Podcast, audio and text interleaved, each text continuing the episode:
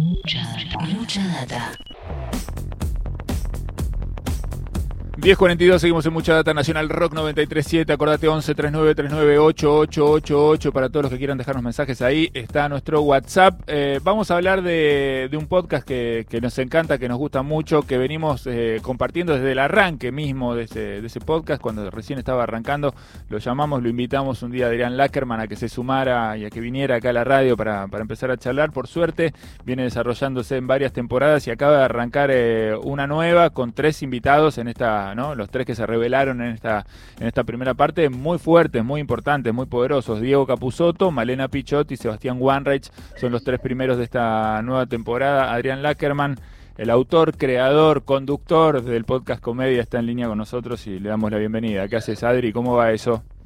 Hola, Eddie. Hola a todo el equipo. ¿Cómo va? Bien, bien, muy bien. Qué, qué, bueno tenerte acá. Qué lindo que esto siga, que siga creciendo, que siga avanzando, ¿no? Que, que siga su camino. ¿viste? No me la creí, no es que me la creí, después dije, ya le doy claro. notas a, a, la metro, ¿viste? Nos quiso cosas. cobrar la nota, eh, no, como no teníamos guita vino igual, así que bueno, eso podríamos decir que habla, habla bien de él. Este, bueno, me imagino que debes estar contento con esta, con esta nueva temporada. Eh, no sé si, no sé si, ¿qué es lo que te ceba a vos? Estoy viendo que son tres nombres muy fuertes, ¿no? Son tres, nombres propios muy potentes de, del mundo del humor y de la comedia en Argentina, cada uno con sus perfiles, son distintos entre ellos. Eh, no, sé qué es lo que te ceba a vos eh, ya a esta altura y con este recorrido, después de haber hablado con, muchísimos eh, comediantes, bueno, de, de, esta nueva temporada. ¿Te ceba hablar ya con, con nombres propios de peso? ¿Te ceba lo que pasa en el camino? ¿Qué es lo que te va entusiasmando? Vos sabés que con el tiempo lo que me va gustando más es como aprender a charlar a en, y a encontrar que la entrevista como un formato artístico, como si fuera que la, la, charla, bueno, Flor lo debe saber, tiene que ver con, hay un punto en que yo lo, hago, lo trato como un guion, como si fuera sí. un guion. Entonces empiezo a, por ejemplo, ahora en una semana sale un episodio con, con, un, con un, artista y, y arranca muy abajo la entrevista, ¿viste? Entonces hice unas cositas de edición, de montaje, para que arranque al principio más arriba y que después todo lo demás lo recibas con, con cierta alegría.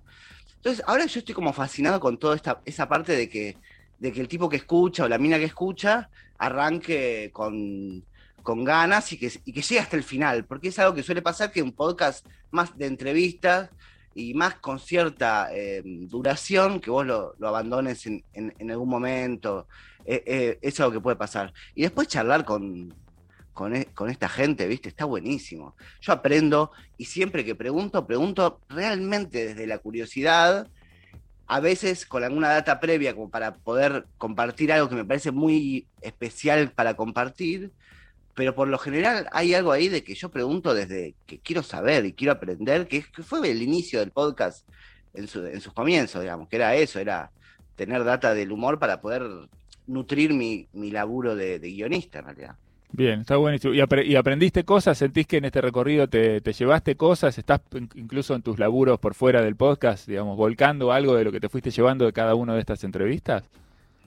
Más o menos, me parece que lo que, lo que encontré es un recorrido a partir del podcast, Bien. como una, una, especie de carrera de, de, de, otras cosas que empecé a hacer, como hacerle entrevistas a, a artistas en otros, de otros ámbitos, eh, entrevistas, son charlas, digamos, no, no son entrevistas eh, tengo miedo, me da mucho miedo que me confundan con un periodista, ¿viste? Sí, es sí, como qué un miedo que yo me despierto a la noche y digo, ay, mira si alguien piensa que soy periodista. A nosotros nos pasa también, Adriana, a nosotros nos pasa también, no te hagas problema. Qué terrible, qué terrible. Bueno, sí te entendemos la pesadilla, ¿no? Del día a día. Pero bueno, eh, hasta un poco te vas a tener que hacer cargo porque efectivamente son entrevistas y son entrevistas muy bien hechas y muy bien llevadas. Ah, quiero que escuchemos un pedacito, hay mucho que me gustó de esta, de esta última temporada, quiero que escuchemos un pedacito de, de la primera de las entrevistas de este de esta nueva de esta nueva temporada que es con Diego Capusotto. Hay algo que me gustó y me, llamó, me llamó la atención y de lo que quería hablar, pero vamos a escuchar el fragmentito acá en el aire, mira.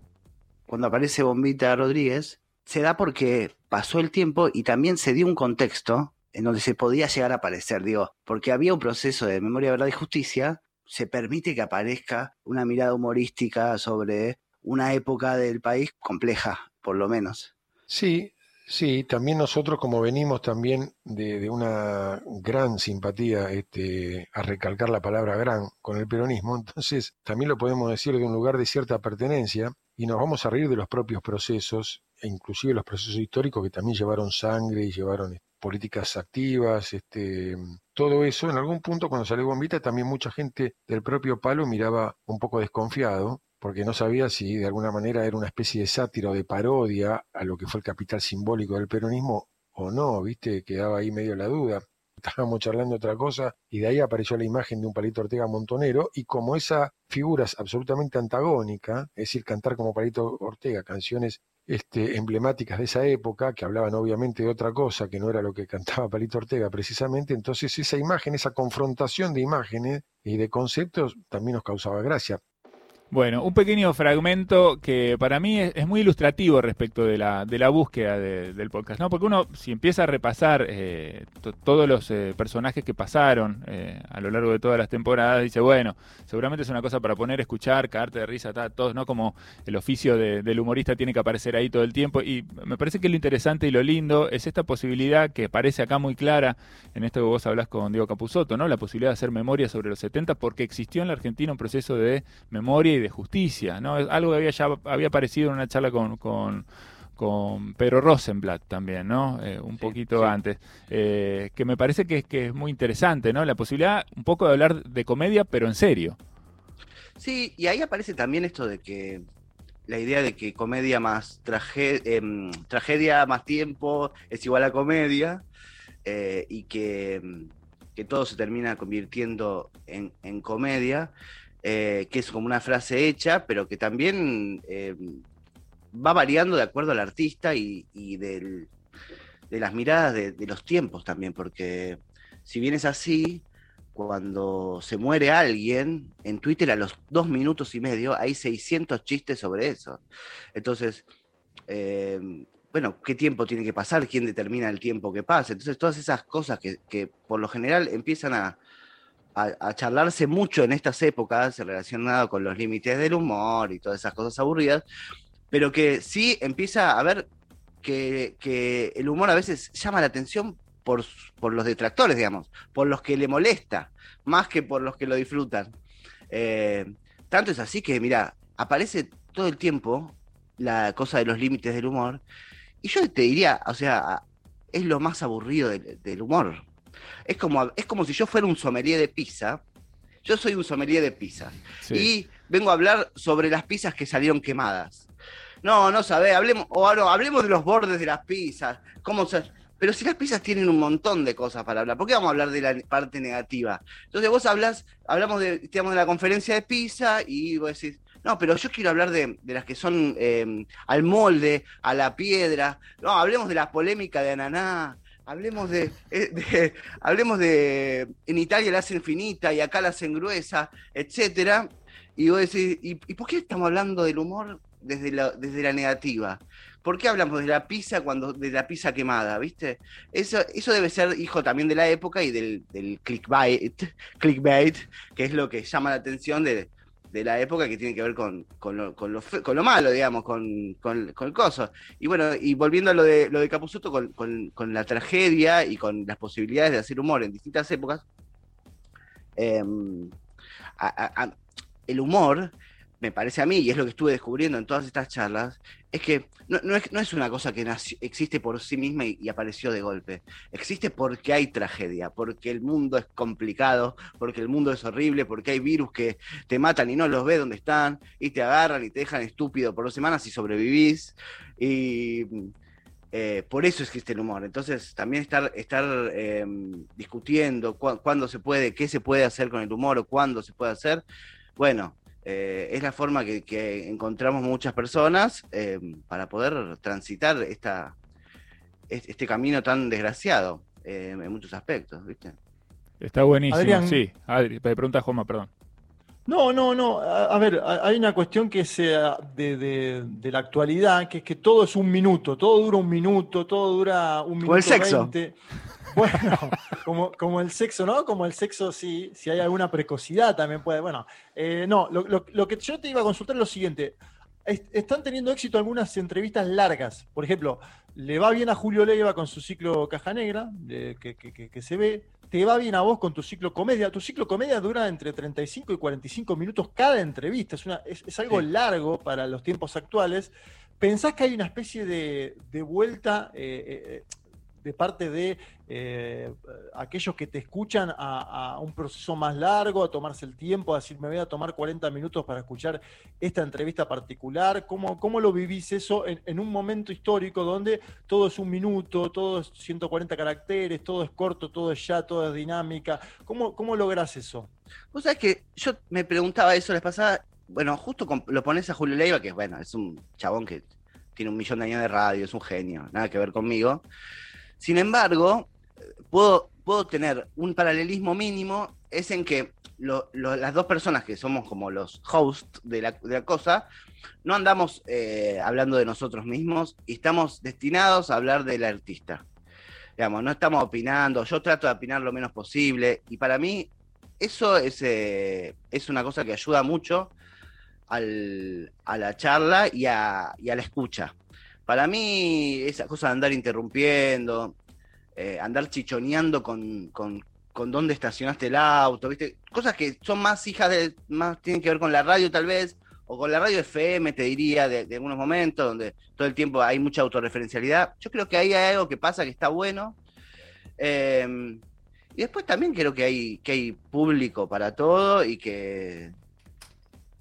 Y, que eso. Y de hecho, yo creo que las plataformas en este caso Spotify o por ejemplo YouTube también, em, muestran mucho más los, los, podcasts que tienen más cantidad de duración porque les conviene más para poder meter cosas en el medio, publicidad. YouTube tiene esa particularidad, entonces tal vez te lo ofrece más porque dura más, porque vos podés vender más publicidad. Así que debe ser una conjunción de, un poco de, de la forma del trabajo, y pensar, hay una idea errada de que la gente no quiere escuchar las cosas muy largas. Eh, y después debe ser algo de lo que te ofrece las plataformas. Sospecho, sospecho. No tengo la verdad y espero que respeten mi opinión como tal. Muy bien, la vamos a, la vamos a respetar. Bueno, invitamos a todos eh, y a todas, por supuesto, a que, a que se sumen a, a comedia, que lo sigan en la, en la última temporada. es buenísimo, yo soy muy fanático. Sí, sí, sí, es buenísimo, realmente es muy, muy, muy, muy bueno. En la última temporada, como decíamos, tres entrevistas, Diego Capusotto, Marena Pichotti, Sebastián Warreich hasta ahora. Sé que vienen unas cuantas más. ¿Cuántos son los capítulos de esta nueva temporada? ¿Ocho? Estoy, tengo nueve grabados, o sea, nueve en total, y creo que voy a hacer un décimo, una décima voy a hacer. Y mm, creo, creo que voy a grabar una más. Eh, ¿Con Flora Alcorta no?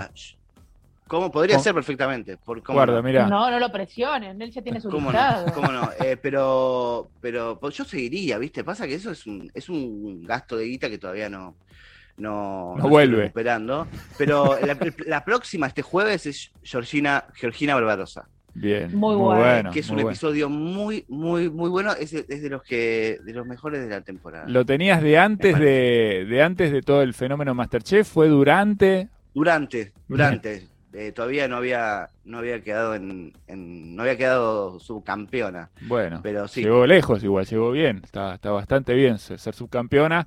Eh, estamos un poco haciéndonos esa idea ahora que nos, se nos viene el partido con Brasil, ¿no?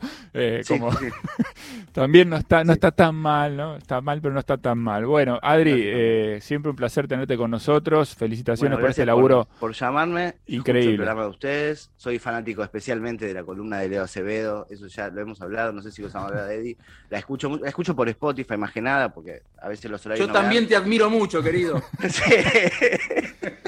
Son del barrio, esa gente de Boedo es así, ¿no? Se bancan entre ellos, se, sostienen, funciona de esa manera. Así somos los negros peronistas. Muy bien. Bueno, Adri, gracias de verdad por, por este rato con nosotros. Felicitaciones. Invitamos a todos y a todas una vez más. Comedia, lo buscan en Spotify, lo buscan en YouTube, donde quieran. Una serie de entrevistas muy, muy buenas, muy interesantes respecto del fenómeno de la comedia, que en realidad me parece que se extiende a muchas cosas que tienen que ver con, con nuestra forma de vivir, nuestra forma de pensar, eh, bueno, acá, en la Argentina, ¿no? De la manera en la que vivimos. Adrián Lackerman, un abrazo grande. Gracias, gracias. Nos vemos. Ahí estaba entonces Adrián Lackerman, el creador de comedia pasando por mucha data. Mucha, mucha data.